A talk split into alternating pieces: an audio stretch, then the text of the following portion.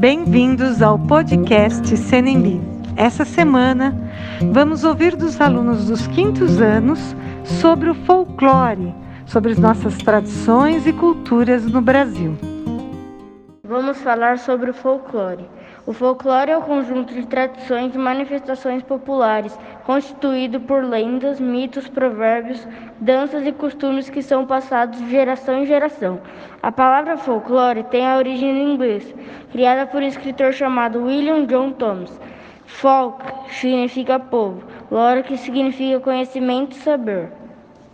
O folclore é o produto da cultura de um país a cada país tem elementos únicos de folclore.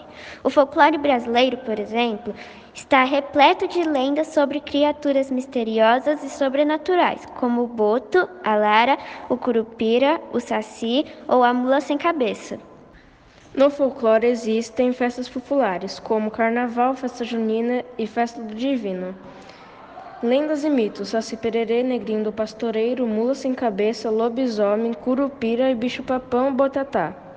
Música e dança: frevo, samba, fandango, chachado, xote, maracatu e quadrilha. Cantiga de roda: tirei o pau no gato, escravos de Jó, ciranda cirandinha, o cravo e a rosa e sapo cururu. No Brasil, há várias regiões, exemplo, centro-oeste, sudeste, sul, nordeste e norte. Em cada uma delas, há a criançada, que não vive sem as brincadeiras em dupla ou não, que as tiram do tédio e às vezes até ensinam. Hoje você irá conhecer algumas brincadeiras das regiões do Brasil e também saber da sua origem. Vamos lá! Região Sul, Corrida do Saco. Essa brincadeira é conhecida em muitas regiões do Brasil, porém, ela é originária de Santa Catarina. Segundo historiadores, essa atividade pode ser do século XVII, quando os hortelãos realizavam corridas depois do almoço, como uma forma para relaxar, passada de pai para filho. Essas brincadeiras se dá no, essa brincadeira se dá a no mínimo duas crianças com sacos de estopa, batata ou de arroz, cobrindo até a sua cintura, onde no objetivo tem que chegar na linha de chegada antes dos adversários sem cair. Coelho sai da toca. Ótima brincadeira para as crianças, pois é simples, divertida e bem conhecida. Originária de Guaporé, Rio Grande do Sul. Ela surgiu de modo como a maioria das brincadeiras surgem. As crianças inventam e espalham para os seus amigos. E assim vai. O modo de brincar normalmente é colocado bambolês no chão, onde as pessoas ficam dentro e apenas uma fica de fora.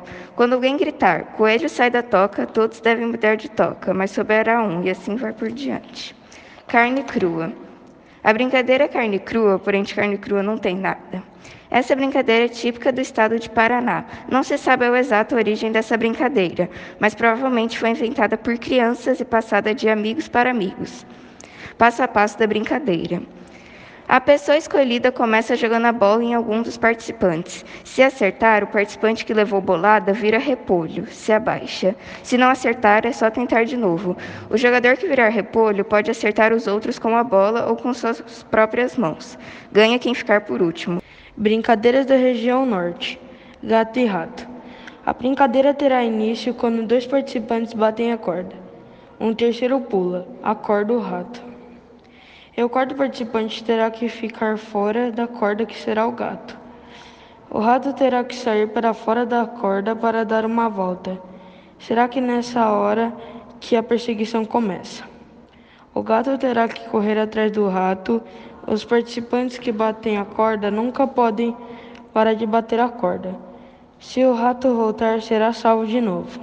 Brincadeiras da região sudeste: vaca amarela cobra cega, pula serra e bolinha de gude. Essas, essa brincadeira é de origem da cidade de Lavra, do estado de Minas Gerais. Bolinha traduzido pelos portugueses que foram apelidados de gude.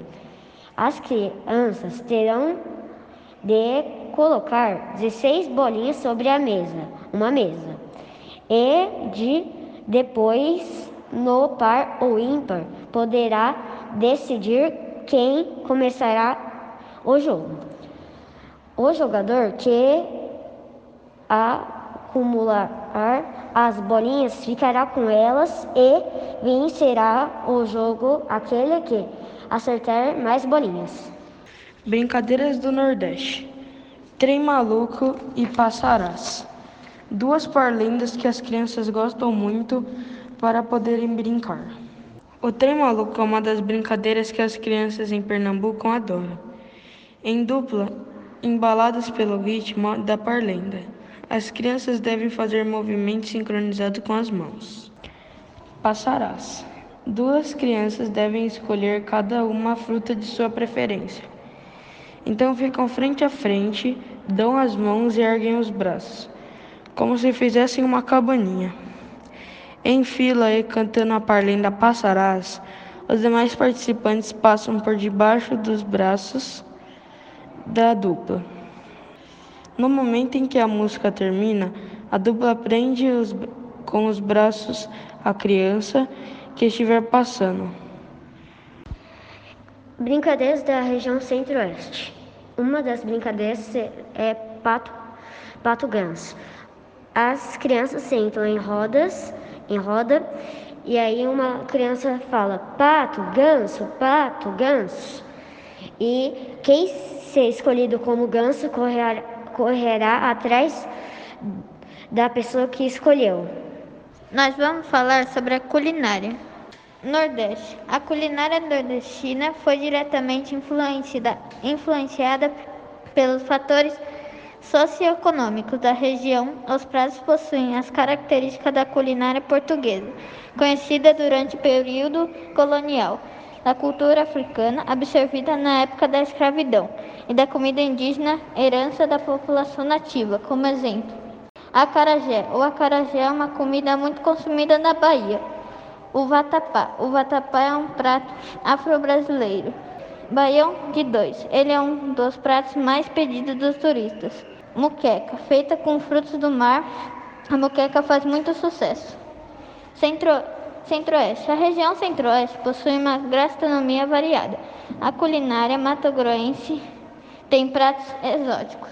A maioria dos pratos típicos é feita de peixe de água doce. É comum comer com alguns acompanhamentos, como arroz, pirão e farofa de banana. Um dos pratos que faz mais sucesso é o caldo de piranha. Culinária Mato Grosso do Sul tem pratos característicos da, regi da região, como sopa paraguai, forrundo, pacu, car caribel, tererê, puxeiro e louco. Goiás apresenta culinária variada, caseira e possui traços de cozinha mineira. Um dos pratos mais populares é a galinhada. A culinária da região sudeste. Pão de queijo, sanduíches e comidas de boteco, pastel de angu, virada a paulista, frango com quiabo, cuscuz paulista, filé ao Oswaldo Aranha, moqueca capixaba e feijoada carioca. Agora, as comidas típicas do norte do Brasil é: a cozinha tradicional do norte do nosso país é rica em mandioca e peixe, herança dos costumes indígenas, como caldo de mandioca, maniçoba, taca-caldo, feito com goma de mandioca. A culinária da região sul. Uma das comidas típicas do folclore na região sul são churrasco, polenta, cuca, arroz carreteiro. Hoje eu vou falar sobre os trava-línguas.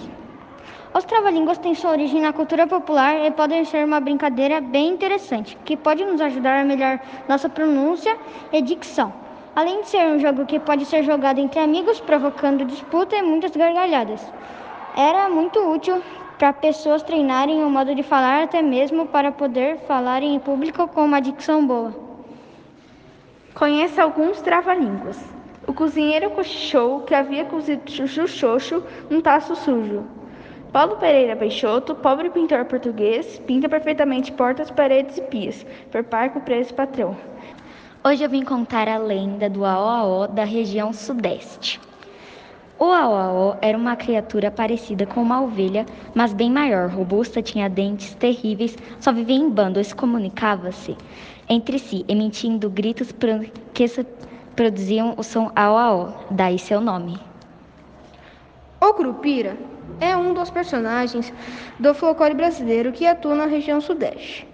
Ele fica na floresta e lá faz várias travessuras. E suas, suas características são: é um anão de cabelos ruivos com muitos pelos no corpo e de pés virados para trás. Vou falar sobre um personagem da região norte. O Boitatá, protetor das florestas, é um personagem do folclore brasileiro. A lenda descreve uma grande cobra de fogo. Ele protege as matas e dá uma lição em quem fizer mal à floresta. Na região Nordeste temos a Cuca, que é uma assustadora bruxa com garras afiadas e em algumas versões tem a cabeça de jacaré. Hoje a gente vai falar das adivinhas do folclore. O que são as adivinhas do folclore? As adivinhas, também conhecidas como o que é o que é, são perguntas que fazem parte que para as pessoas raciocinar e se divertir. São criadas pelas pessoas da cultura e do folclore brasileiro. Agora nós vamos falar algumas adivinhas. O que é o que é? Feito para andar e não anda. A rua. O que é o que é? Tem cabeça e tem dente, não é bicho e nem gente. O alho. O que é o que é? Dá muitas voltas e não sai do lugar. O relógio. O que é o que é? Uma impressora disse para outra: Essa folha é tua ou é, minha, é, ou é impressão minha? O que é o que é? Quanto mais rugas tem, mais novo é. O pneu. É, o que são os provérbios e ditados populares? São frases e expressões que transmitem conhecimentos de geração em geração. Muitos desses provérbios têm sua origem na antiguidade e nas passagens bíblicas, além de serem mensagens de sabedoria de muitos povos. A esperança é a última que morre, ditado usado por quem tem fé e perseverança de que algo vai ocorrer. À noite todos os quatro são pardos. Esta expressão quer dizer que os, as coisas são iguais por causa da falta de iluminação e de visão. A mentira tem perna curta. Essa expressão quer dizer que a mentira nunca é a resposta. Lendas são, Lendas são histórias inventadas pelo povo que são contadas de geração em geração. Na região sul, há várias lendas, como Saci Pererê Negrinho do Pastoreiro. Na região centro-oeste aparecem Romãozinho, Pé de Garrafa e Mãe de Ouro. No Nordeste tem Papa Figa, Papa Figo e Barba Ruiva. E na última região, a nossa região sudeste, temos, temos lendas bem legais, como o Chico do Rei e o Cavalo Invisível. E agora, para encerrar, vamos contar uma das lendas do nosso folclore, o Curupira. Espero que gostem. O Curupira é um personagem do folclore conhecido por proteger as florestas. Sua lenda tem origem nas histórias de povos indígenas, sendo muito famosa no Nordeste do Brasil.